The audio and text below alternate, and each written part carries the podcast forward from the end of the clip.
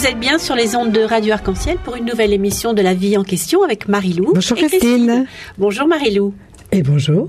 Bonjour à tous les auditeurs. Alors nous vivons dans un pays merveilleux où il fait beau presque toute l'année et nous avons l'habitude de profiter du soleil. Mais ce soleil qui nous réchauffe, qui nous gorge de vitamines et qui nous donne le moral peut devenir dangereux pour notre santé. Nous recevons aujourd'hui le professeur Antoine Bertolotti, qui est responsable du service dermatologie adulte au CHU Réunion, qui est membre de l'INSEM, Centre INSER, Centre d'investigation clinique 1410 ou 1410 et qui est aussi secrétaire de l'association Sol Miré. Mission Soleil Réunion. Bonjour. Alors, Miss Soleil, je me trompe à chaque fois. C'était les bonnes notes. Bonjour, bonjour, monsieur. Bonjour à toutes les Vous deux. avez réussi à caser le mot soleil avec la note de musique. Exactement. Voilà. Alors oui, on, on, dit le soleil, c'est toute notre vie. La Terre ne pourrait pas vivre sans le soleil. Tout à fait. Hein, c'est grâce au soleil qu'on est sur cette planète et, euh, et, la distance est adaptée avec la couche d'ozone pour nous permettre de vivre. Donc euh, sans soleil, euh, c'est difficile de vivre. Il y en a qui le font hein, dans certaines dans certaines zones de la planète ou dans des fonds marins ou qui ont des tra un travail qui leur qui les oblige à rester longtemps euh, enfermés à des profondeurs ou dans des cavernes. Mais c'est quand même compliqué de vivre euh, toute une vie sans le soleil. Alors vous avez employé le mot la couche d'ozone. Moi je voudrais qu'on commence par ça, puisqu'on parle beaucoup du trou de la couche d'ozone. Est-ce que vous pouvez expliquer simplement aux auditeurs ce que c'est que l'ozone et qu'est-ce que c'est que cette couche et pourquoi est-ce qu'il y a des trous? Alors, je suis pas, je suis pas un expert de la couche d'ozone. Déjà, je pense qu'il faut euh, peut-être retirer le, le terme de, de, trou. C'est plutôt un amincissement de la couche d'ozone, c'est-à-dire que c'est une, une coque qui nous protège, euh, euh, une coque gazeuse hein, qui nous protège entre autres des, de, des rayons ultraviolets. Ces rayons elle ultraviolets. Elle a toujours existé cette coque. Elle a, elle a toujours existé. C'est ce qui nous permet de vivre hein, aujourd'hui sur la planète. maintenant, il y a effectivement en lien avec la pollution, en lien avec différents événements, une, un amincissement qui a pu apparaître à certains endroits. Cet amincissement, il a surtout été décrit dans la zone du Pacifique en regard de l'Australie, de la Nouvelle-Zélande. Et euh, nous, il nous a concerné, il nous concerne de moins en moins puisqu'elle est en train de se reconstituer au dire des dernières analyses scientifiques. Mais elle nous a également euh, concerné à la Réunion puisqu'on avait un amincissement qui concernait 3-4%. C'est dans l'hémisphère euh, sud alors C'est donc dans l'hémisphère sud plutôt, ouais. Dans l'hémisphère nord, il n'y a pas de problème de couche d'ozone Dans l'hémisphère nord, à ma connaissance, il n'y a pas eu d'amincissement décrit, mais encore une fois, il y a des choses qui ont quand même pas mal changé ces, ces dernières années et euh, la prise en compte de ce réchauffement climatique, de euh, ces euh, éléments bio biochimiques euh, fait qu'il y a quand même des évolutions qui peuvent se faire euh, favorablement, mais il faut quand même rester prudent par rapport à, à cette évolution. Dans l'hémisphère sud, pourtant, c'est moins industrialisé. Alors là, je vais pas pouvoir. Est-ce que c'est euh, parce qu'on parle de ça, on parle des usines, on parle de tout ce que vous voulez, ouais. de, des fumées. Et nous, on est quand même en bas, on est plus ouais. protégés, non? Non, c'est pas prouvé. Que... Alors là, j'ai aucune information à pouvoir Il y a plus de masse d'eau, sinon, que de masse de terre. Ouais. Est-ce que ce serait pas une influence? Bon. Ouais, là-dessus, là-dessus, c'est des considérations effectivement physiques euh, et géographiques que j'aurais du mal à expliquer. Euh, Mais par contre, vous pouvez très bien nous expliquer les méfaits du soleil ah, sur oui. notre peau. Alors? Alors, avant d'avoir des méfaits, il y a quand même aussi des bienfaits. Eh oui, on a dit c'est la vie, euh, le soleil ça rend heureux, euh, ça rythme nos vies, euh, ça permet aussi de renforcer nos os avec la synthèse de la vitamine D. Hein, donc il y a quand même beaucoup de choses qui sont très bien avec le soleil. Cependant, vrai que ça, ça vous, vous, reviendrez là-dessus parce que quand on arrive à un certain âge, on nous dit vous manquez toujours de vitamine D, etc. Alors on comprend trop pourquoi, mais donc il, il, vous allez nous expliquer cette vitamine D, elle est synthétisée par le soleil aussi? Là, elle est, elle est favorisée, là, sa synthèse est effectivement favorisée par les rayons ultraviolets au niveau de notre épiderme et au niveau de notre peau et donc permet après de métaboliser au niveau du corps euh, cette vitamine D qui nous aide au mécanisme qu'on dit phosphocalcique, c'est-à-dire de production du calcium au niveau de nos os. Donc il y a tout un cycle. Ben, c'est un système qui permet effectivement de consolider euh, de consolider nos os et de fixer le calcium au niveau de nos os. Donc c'est c'est un élément euh, majeur hein, qui est effectivement euh, très important. Et euh, et donc ça ça fait partie des, des points bénéfiques hein, et qui qui sont qui sont nécessaires à notre à notre vie. Mais cependant il y a aussi beaucoup beaucoup de méfaits. Euh, les premiers méfaits, c'est tout simplement le vieillissement de la peau. Hein, donc euh, c'est des taches solaires, euh, c'est-à-dire des taches brunes qui apparaissent sur le visage, qui apparaissent sur les avant-bras, qui apparaissent sur les jambes. C'est aussi des hypopigmentations, donc des blancheurs qui apparaissent à certains endroits. on a parfois une tout peau. Que nous avons, Marie. Oui. On a parfois une, une peau qui est presque la télévision. qui est léopardisée où on a effectivement cette altération, cette hétérogénéité. En fait, c'est comme ça qu'on reconnaît en un coup d'œil une personne qui a une peau d'un certain âge et une personne qui a une peau euh, jeune. Puisqu'un bébé, vous regarderez sa peau, elle est complètement homogène. Elle est, euh, il n'y a aucune euh, différence de couleur sur l'ensemble de sa peau, alors qu'une personne qui a eu une exposition au soleil, qui a vieilli, qui a passé du temps à s'exposer ou non, eh bien, il y a une hétérogénéité de la peau qui apparaît en termes de couleur. Donc ça, c'est déjà un premier signe de vieillissement. Et puis après, c'est même au niveau des rides. on va avoir plus de rides lorsqu'on va avoir eu une exposition au soleil. Et ce qui est très intéressant, c'est quand on, il y a eu plusieurs études qui ont comparé par exemple des jumeaux, des jumeaux qui vivaient dans des pays plutôt euh, où il y avait peu de soleil, et puis euh, l'autre jumeau qui vivait plutôt dans une zone tropicale, et donc on pouvait voir alors qu'ils avaient génétiquement normalement une évolution similaire, et eh bien au niveau de la peau, on avait une évolution qui était euh, complètement différente avec un vieillissement plus important chez celles qui avaient vécu en zone ensoleillée. Et, et les peaux métisses ou les peaux un peu ou, même les peaux sont brunes. aussi sensibles? Ou même les peaux brunes. Les peaux brunes le sont moins, puisque effectivement il y a une protection qui se fait au niveau de la couche de l'épiderme, donc dans la partie la plus superficielle de notre peau, et grâce à la mélanine qu'ils vont produire, et ils vont produire une mélanine qui est plus protectrice que les peaux blanches, eh bien euh, ils vont pouvoir limiter les dommages liés au, soleil. Mais ils attrapent des coups de soleil quand même. Ils peuvent également attraper des coups de soleil, ce qui est moins vrai. Alors on, a tendance à catégoriser les, les, peaux en six types de couleurs. On parle de phototypes de 1 à 6. Euh, Quelqu'un qui a une photo un phototype 1, on va dire globalement c'est un peu le phototype de d'un anglais roux avec euh, les yeux euh, très clairs et qui ne bronze pas, qui vraiment prend un coup de soleil systématiquement. Et puis le phototype 6, c'est plutôt quelqu'un qui a une peau noire ébène.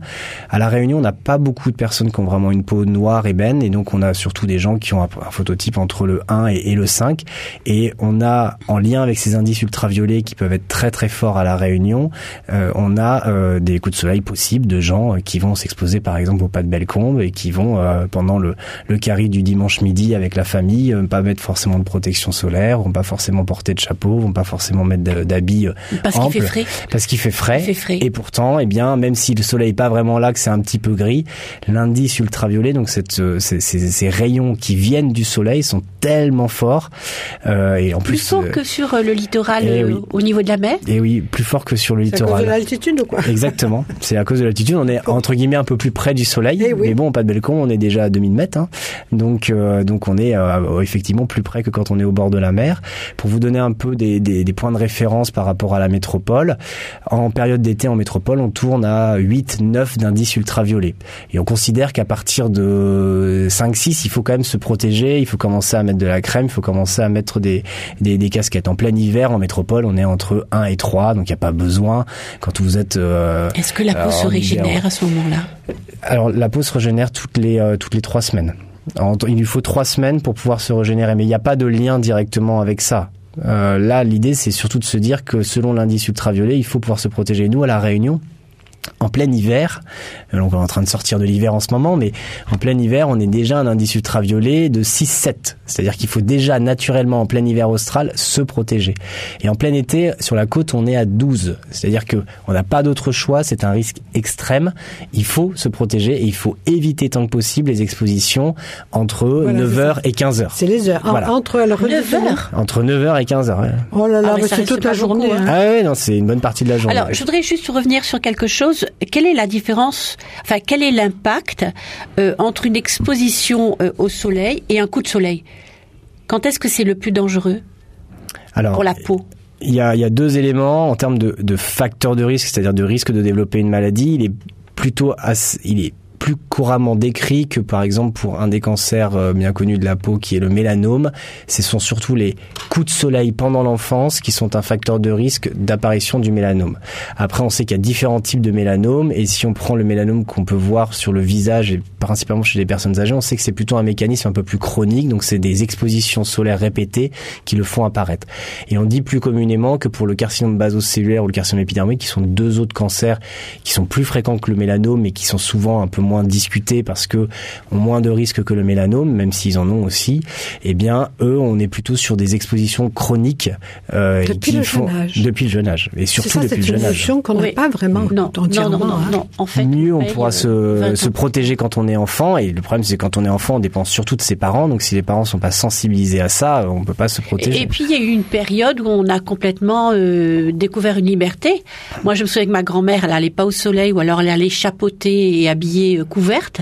Ma mère, elle allait avec un léger chapeau et moi, j'étais entre midi et deux euh, En bikini. en bikini, euh, à bronzer au maximum avec de l'huile, Avec et non de pas de la crème. Ah oui, oui. On a vraiment, il y a 40 ans, il y avait une inconscience totale. Totale, oui. Il n'y avait rien qui était prouvé. Est-ce qu'il n'y avait pas de cancer de la peau à l'époque? Si si, il y en avait. Et puis le problème, c'est que derrière, euh, on les, on les, comment dire, le registre qui organisait les choses, qui l'organise maintenant, où tous les cancers doivent passer en réunion de concertation pluridisciplinaire, et ce qui fait qu'on a des données quasiment exhaustives, ou si tout le monde joue bien son rôle, exhaustives, n'existait pas forcément avant. Donc c'est vrai qu'on a, on a clairement dans les données une, une épidémie de cancer euh, cutané, mais qui est probablement aussi en lien au fait qu'avant on les déclarait pas comme il fallait, ou on n'avait pas de registre pouvant euh, permettant d'avoir ces données d'un point de vue euh, régional ou d'un point de vue national. Mais de manière générale, on a quand même senti ces 40 dernières années des changements de comportement par rapport au soleil, avec euh, beaucoup plus de souhait de d'être exposé pour avoir entre guillemets bonne mine. Un, mélanome, ça commence tout petit Ça peut commencer à 2 mm, 3 mm et puis grossir ça Exactement. Ah oui. Ah ouais. Donc, il n'arrive pas comme ça, de on- un centimètre. Généralement, c'est un nouveau grain de beauté qui ressemble à un grain de beauté. On dit communément qu'on peut avoir des nouveaux grains de beauté jusqu'à l'âge de 40 ans. Mais après 40 ans, on n'est pas censé faire des nouveaux grains de beauté. Oui, mais Ils les sont vieux plutôt grains de tendance. beauté. Le nouveau, le, vieux grain de beauté, il peut évoluer. Ça reste relativement rare. Hein. On dit 10 à 15% de nos grains de beauté peuvent dégénérer en mélanome. Mais généralement, si c'est un grain de beauté à la base, ça reste un, ça reste un grain de beauté. Ça, ça peut dégénérer Alors en mélanome. qui doit nous alerter quand Ce on qui- voit euh, ce qui doit alerter, c'est un changement. Euh, C'est-à-dire que vraiment, on avait une, un grain de beauté qui a changé d'aspect, euh, qui a grossi, changer de forme, vous voulez dire, ou peut-être plus Éventuellement. épais? éventuellement changé de forme, qui peut être plus épais, qui peut euh, saignoter au contact, qui peut avoir des les, couleurs. les, les, les- bords sont plus les mêmes aussi peut-être? Alors, on- on peut même d'ailleurs donner une petite astuce que nous, on apprend aux étudiants en médecine, c'est qu'on utilise la règle de ABCDE. A pour l'asymétrie, c'est-à-dire quand on a une lésion, quand on a une lésion pigmentée, qu'on n'arrive pas à replier dans un sens ou dans l'autre Oui. avec un axe de symétrie, on peut se dire elle est asymétrique. Oui. Voilà. B, c'est pour les bords irréguliers, c'est-à-dire qu'au lieu d'avoir quelque chose de bien rond, on a quelque chose qui est un petit peu en contour géographique, où on va voir euh, la Bretagne et puis euh, la Corse qui va apparaître, et puis voilà, on a quelque chose qui est pas bien délimité, qui est pas bien arrondi. Donc ça, c'est un bord irrégulier. Après, on a le C pour la couleur. C'est une couleur hétérogène. C'est-à-dire qu'au lieu d'avoir quelque chose de tout noir ou tout marron, ou même parfois tout bleu, eh bien, on a quelque chose qui est un peu noir, un peu marron, un peu blanc. Et donc, on a cette couleur hétérogène. Le D, c'est pour le diamètre. C'est-à-dire que quelque chose qui fait plus de 6 mm doit commencer à alerter. On a, il y a des gens qui ont des grains de beauté de plus 6 mm, hein, il n'y a pas de problème. Mais c'est sûr que celui-là, on va avoir tendance à le regarder d'un peu plus près. Et puis, E, c'est pour l'évolution. Et donc ça, c'est pas l'examen clinique qui va pouvoir nous permettre de statuer. Et c'est l'élément le plus important, c'est est-ce que le patient vous dit, ah bah celui-là, il était pas là l'année dernière, c'est sûr. Et alors, justement, des fois, ces grains de beauté, se trouver, par exemple, sur le bretelle d'un soutien-gorge. Oui, Ou dans alors une un zone endroit. peu- Il y a une irritation, on se dit, oh, ben, c'est parce que j'ai, il est irrité. Mm. Mais non, est-ce qu'une irritation comme ça, sur le corps, à un endroit, peut arriver aussi à créer un mélanome? Communément, on dit que non. Communément, on dit qu'il n'y a pas de risque particulier parce qu'il y a une irritation. Maintenant, il y a une petite particularité qu'on voit d'ailleurs plus facilement à la Réunion ou quand on fait nos missions euh, sur Mayotte ou avec euh, les pays africains, c'est qu'il y a un mélanome qui est situé sur les voûtes plantaires et qui n'est pas du tout lié au soleil spécifiquement et on a une forte suspicion d'une irritation, d'un traumatisme répété qui pourrait faire euh, émerger plus facilement ce type de mélanome parce qu'on sait que génétiquement, ils n'ont pas exactement les mêmes la même carte d'identité entre guillemets que les autres mélanomes que l'on peut voir sur le visage, sur les Même si on épaules marche pas pieds nus partout. Même si on marche pas pieds nus partout, mais c'est vrai que souvent c'est les gens chez qui on les voit qui sont des gens plutôt à phototype foncé, donc qui ont une protection normalement solaire euh, qui leur permet d'éviter d'avoir des mélanomes. C'est quand même souvent chez eux qu'on les qu'on les constate, ou plus souvent que chez des personnes de la phototype clair, donc à peau euh, de claire. Ce sont souvent aussi des personnes quand on va à Madagascar, à Mayotte ou autres, qui marchent pieds nus, qui ont des situations euh, plus précaires et probablement qu'il y a euh, une histoire de, de frottement qui doit a une exister irritation. alors. une irritation qui peut exister. Mais en tous les cas, en général, on n'a pas de mélanome parce qu'on a un grain de beauté qui a saignoté quatre fois et qu'on a écorché avec un grain. Alors un- combien de temps on a pour aller consulter? Alors, combien de temps on a? C'est sûr que plus tôt, c'est le mieux. Et je pense qu'il y a une considération de prévention à prendre en compte. Il n'y a pas de nécessité de voir des enfants en consultation pour un dépistage de grains de beauté. On n'a pas en général de euh, mélanome chez chez des enfants. Les Australiens vous diraient euh, que euh, ils ont des mélanomes chez des enfants de 14-15 ans. Bon, éventuellement, mais la règle générale est de dire que ça reste très très très rare. Par contre, le seul intérêt qu'il peut y avoir à voir un dermatologue quand on est enfant, c'est juste que cette personne ait un message de prévention en disant c'est maintenant que tu protèges ta peau pour les 10, 20, 30, 40 ans à venir. Oui, mais celui qui joue au foot en plein soleil ou autre toute la journée, euh, ça, ça le touche pas, ça. Bah, ça le touche pas, mais c'est à nous, professionnels de santé, c'est aux associatifs, aux parents, de pouvoir sensibiliser là-dessus. Et euh, moi, quand euh, mon fils veut jouer au foot avec des manchettes et qu'on lui dit, bah, c'est pas dans le code vestimentaire du foot et que ça c'est pour le basket, je lui dis, bah, écoutez, moi, ça m'est égal, il portera des manchettes parce qu'il sera protégé du soleil. Et point barre. Donc c'est quelque chose qu'on ne connaît pas, hein, Christine. On n'a pas agi comme ça avec nos enfants aussi. Non, pas du tout. Pas Non. du tout.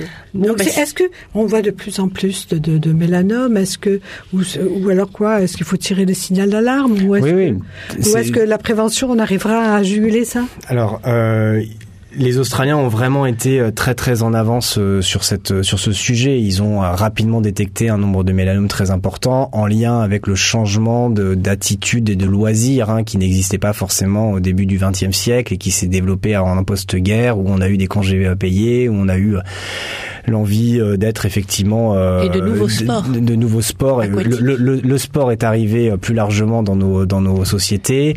Euh, avant, quand on regarde les images, les tableaux du XVIIIe siècle, les gens de voulaient être le plus blanc possible, euh, alors que maintenant c'est quand même d'être le plus bronzé possible. Ouais. Et que quand on rentre de vacances, surtout quand on habite en métropole et qu'on rentre pas bronzé, c'est qu'on n'a pas passé des bonnes vacances. c'est un peu dommage. C'est vraiment que, des euh, idées reçues. hein. non, mais bon, voilà, c'est des choses qui sont réelles, hein, et, euh, et pourtant, il faut quand même lutter contre ça parce que tout coup de soleil, toute exposition chronique va à force, soit faire juste quelques rides et quelques euh, taches solaires, mais peut également euh, procurer des, des, des cancers de la peau. Et donc sur la question de est-ce qu'il y a plus de cas, donc oui, on en recense plus parce que probablement qu'on les on les recense mieux et qu'on a de meilleures données nationales, donc ça c'est une première chose. Mais oui, comme il y a eu un changement de comportement au cours des dernières 50 dernières années, on- il y a également plus de cancers et on a beaucoup de courbes qui nous montrent qu'il y a une entre guillemets épidémie de, de, de cancer. Donc ça c'est un point important et on sait aussi qu'on a un impact et les Australiens l'ont très bien montré, c'est-à-dire qu'ils s'en sont rendus compte dans les années 80-90, ils ont mis en place des programmes de prévention entre autres à l'école et ils ont montré qu'ils arrivaient à réduire cette augmentation, stabiliser cette augmentation, voire même la réduire. Et pour avoir vécu en Australie récemment, je peux vous dire qu'effectivement les enfants, mes enfants, ils avaient un chapeau euh, pour aller à l'école, ils avaient des vêtements amples s'il fallait faire euh, du sport, ils avaient de la crème solaire pendant les cours de récréation s'il fallait, s'ils jouaient à l'extérieur. Et s'ils avaient pas directement en classe, on leur demandait de mettre avant de sortir la crème solaire? eh ben, la crème solaire, elle nous était demandée, nous, en tant que parents, de le mettre le matin. Et euh, pendant l'après-midi, les, les pauses d'après-midi, alors souvent, en plus, le système scolaire australien est un peu particulier, ils finissent à 15h, et à 15h, il y a le tube de crème solaire. S'ils ont la, le périscolaire euh, pour les 3 heures qui suivent, il y a le tube de crème solaire qui est là pour qu'ils se badigeonnent. Et no hat, no place, c'est-à-dire que si j'ai pas de chapeau, je n'ai pas le droit de sortir du préau. Mais on a du mal à évoluer dans ce sens-là en métropole là et à la Réunion. Alors en ça métropole, va être dur, hein, vous avez du travail là. hein. En métropole, et effectivement, euh, c'est compliqué. Nous, on, s'attache déjà à faire ce qu'on peut pour la population réunionnaise, qui est déjà beaucoup plus concernée que la métropole. Et depuis donc 2017, on a créé cette association Mission Soleil Réunion avec l'aide des dermatologues et euh, des euh, ophtalmologues. Et on a, par- on est parvenu à faire plusieurs études déjà sur le sujet dans les classes des, de différentes écoles primaires, où on a fait différentes publications où on a montré que déjà en faisant une petite intervention de 15-20 minutes en expliquant les méfaits du soleil, de comment se protéger, et bien quand vous comparez des écoles où on ne fait rien et des écoles où on fait ça, eh bien vous voyez déjà qu'il y a un port de casquette par exemple qui atteint les 80% dans les mois qui suivent, alors qu'il n'est que de 1 ou 2% dans les écoles où on n'intervient pas. Puis ce qui a été intéressant aussi, ça a été d'interroger les parents, c'est est-ce que dans les suites de notre intervention, euh, vous avez noté une euh, modification du comportement vis-à-vis du soleil de votre enfant? Ah bah oui, effectivement, ils étaient que 25% à nous dire qu'ils euh, qu'ils portaient un lycra avant, et maintenant, sur les euh, 75% qui restaient, bah, il y en a plus de 60% qui nous disent je veux porter un lycra quand je vais à la plage, quand je vais. On Donc, ce qui est- trouve partout ces, ces lycras là, dans tous les magasins Oui, de sport. Oui, Oui. Ce n'est pas trop oné- onéreux, parce Non, que là, c'est les plus. parents qui nous écoutent. C'est hein. très accessible. Oui, Et non, moi, ça, reste accessible et un lycra, euh, même si les enfants grandissent, euh, c'est élastique. Euh, Je veux dire, un lycra, moi, mes, mes enfants, ils portent leur lycra pendant deux ans ou trois ans sans trop de problème. Enfin, je veux dire, euh, Et il faut les choisir de couleur foncée? Il vaut mieux les choisir de couleur foncée. Après, si de couleur claire, vous avez l'élément euh, protection UV ou adapté aux UV, ça suffit, ça suffit largement. Mais mais voilà, faut juste se renseigner un peu. Mais je pense qu'il y a un, réel marché auprès des différentes entreprises d'être sensibilisés sur le sujet. Et c'est le cas. On commence à être un peu sollicité pour pour donner notre avis sur sur différents produits. donc nous, on essaie de travailler en toute indépendance, hein, mais mais l'idée c'est de pouvoir aussi conseiller au mieux les, les usagers pour qu'ils puissent se protéger. Bah justement, parlons parlons de la protection. Comment se protéger au quotidien du soleil? Alors la pour première nous chose, qui faire le marché, qui a un petit jardin, tout ça. Il faut mettre de la crème tous les jours. La, la première chose, c'est d'avoir conscience de ce risque solaire et spécifiquement à la Réunion. Encore une fois, avec l'indice ultraviolet qui est important et euh, et euh, l'altitude qui fait que euh, quand on est dans les hauts, on a encore plus de risques, mais également aussi de la réverbération de la de l'eau, de la plage, qui fait que bah on a du soleil qui arrive de toutes parts. Donc la première chose, je pense que ce qui est important, c'est la prise de conscience de ces éléments-là et d'éviter les horaires les plus importants. Donc en plein mois de décembre, janvier, oui, il vaut mieux éviter le 9h, 9h30, allez 10h si vous voulez, mais jusqu'à 15h, il faut quand même éviter ces heures-là parce que voilà. Ah, non, on va rester pas dans l'eau. Non, non, on essaye même de rester euh, plus que abrité parce que encore une fois, si on est sous les fils à eau, ça n'empêche pas de prendre un coup de soleil. Ça réverbère sur la plage, ça réverbère sur la sur sur, l'eau et, et, ça et ça revient vers vous. Donc comment est-ce qu'on se protège? On se protège physiquement tant que possible, on évite, ou on se protège avec des vêtements, des vêtements suffisent. Alors que ce soit quand on est à la plage, des lycras, c'est très bien. Maintenant, ils font aussi des des lycras pantalons pour les enfants, même pour les euh, adultes et pour les adultes aussi. Donc il faut y faire tout ça. On est tellement content d'avoir l'air, d'avoir le soleil, d'avoir. Oui, c'est un changement vraiment. Bien sûr. Il faut prendre, hein, Christine, parce que nous, on, a adoré plonger avec nos petits maillots sans chapeau et autres quoi. Mais ça n'empêche pas d'aller. Je veux dire, le coup de soleil, on, l'acquiert pas non plus au bout de 10 minutes, d'accord? Il faut déjà euh, 15-20 minutes d'exposition. Donc, euh, si les 10-15 premières minutes, vous allez vous baigner sans protection et que vous revenez après sur la plage et que là, vous vous protégez avec un paréo, en vous mettant sous le parasol, en mettant votre chapeau en, mettant vos lunettes de soleil et en couvrant les, zones qui restent avec de la crème solaire, euh, eh bien à ce moment-là, vous avez une protection qui est euh, la plus optimale possible. Nous sommes à la plage, mais euh, pour Monsieur tout le monde qui travaille, mmh. Est-ce qu'il faut aussi se protéger? Il y a des gens qui vivent quand même exposés au soleil euh, entre 9h et 15h. Ouais. Alors ça, c'est une question qui est extrêmement intéressante, surtout dans le contexte actuel, puisqu'on vient de finir une étude avec euh, la sécurité sociale, avec la CGSS, où euh, on nous a demandé d'essayer d'estimer la part attribuable des cancers cutanés aux rayons du soleil au cours de l'exposition, au cours de la profession. Donc, qu'est-ce qu'on a fait entre 2020 et 2021 après euh, la crise Covid, donc fin 2020 et fin 2021, on a recueilli euh, l'ensemble des dossiers de mélanome, de carcinome épidermoïde et une partie de carcinome basocellulaire. Donc tout ça, c'est les cancers cutanés les, plus fréquents. Et on a essayé d'interroger euh, l'ensemble des patients qui avaient ces cancers pour savoir finalement qu'est-ce qu'ils avaient eu eux dans leur vie en termes de pratiques professionnelles et de pratiques de loisirs euh, de euh, tous les jours? Donc on les a interrogés, on leur a demandé bah, qu'est-ce que vous faisiez comme métier? Bah, j'étais agriculteur, j'étais dans le BTP, euh, j'étais euh, maître nageur, j'étais plutôt dans un bureau, je faisais de la planche à voile, etc. Ou j'étais dans un bureau toute la journée. Et qu'est-ce que vous faisiez comme activité sportive? Bah, Je faisais du trail, j'ai fait le grand raid, ou au contraire je faisais du tennis, ou je faisais rien de particulier, ou je faisais de mon jardin tous les week-ends. Très bien. On a essayé de voir avec eux finalement combien de temps ils, avaient travaillé dans ces conditions d'exposition solaire. Donc il fallait au moins qu'ils aient travaillé au moins trois ans, au moins à la Réunion, et euh, pour pouvoir euh, quand même sélectionner des gens qui pouvaient avoir une implication de leur exposition au soleil euh, au, au cours de leur profession.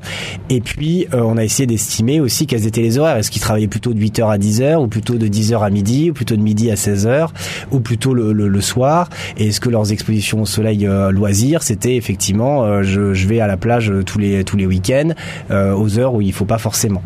Et en faisant tout, ça, en faisant des analyses, je vais pas rentrer dans les détails, mais extrêmement euh, rigoureuses et détaillées, eh bien on s'est rendu compte qu'on pouvait estimer que jusqu'à quasiment 38% des cancers cutanés que l'on voit nous euh, dans notre quotidien de dermatologue ou de chirurgien seraient attribuables à l'exposition professionnelle du soleil. C'est-à-dire le bâtiment, la, les, les, les chaussées, les routes, les, les, agriculteurs. Tout à fait. Les, on a essayé de regarder un peu plus en détail dans les professions. Donc les professions les plus exposées, c'est effectivement les agriculteurs, c'est effectivement les gens du, euh, du des, des, travaux euh, des et ils n'ont jamais eu l'habitude de, de, mettre de la crème. Les non, bien sûr. Et puis, mais ils sont pas, ils sont pas torse nu. Non, ils sont pas torse, ils sont pas torse nu et Et euh, on a fait, on a fait des études et on est encore en train de le faire avec euh, avec notre étudiante en thèse de sciences, le docteur Jessica Dumès, qui travaille à Mayotte. Et on est euh, en ce moment en train de faire des études de connaissances et pratiques chez les professionnels et chez les sportifs, comme on l'a fait finalement chez les enfants, dont je vous parlais, des études qu'on a publiées initialement.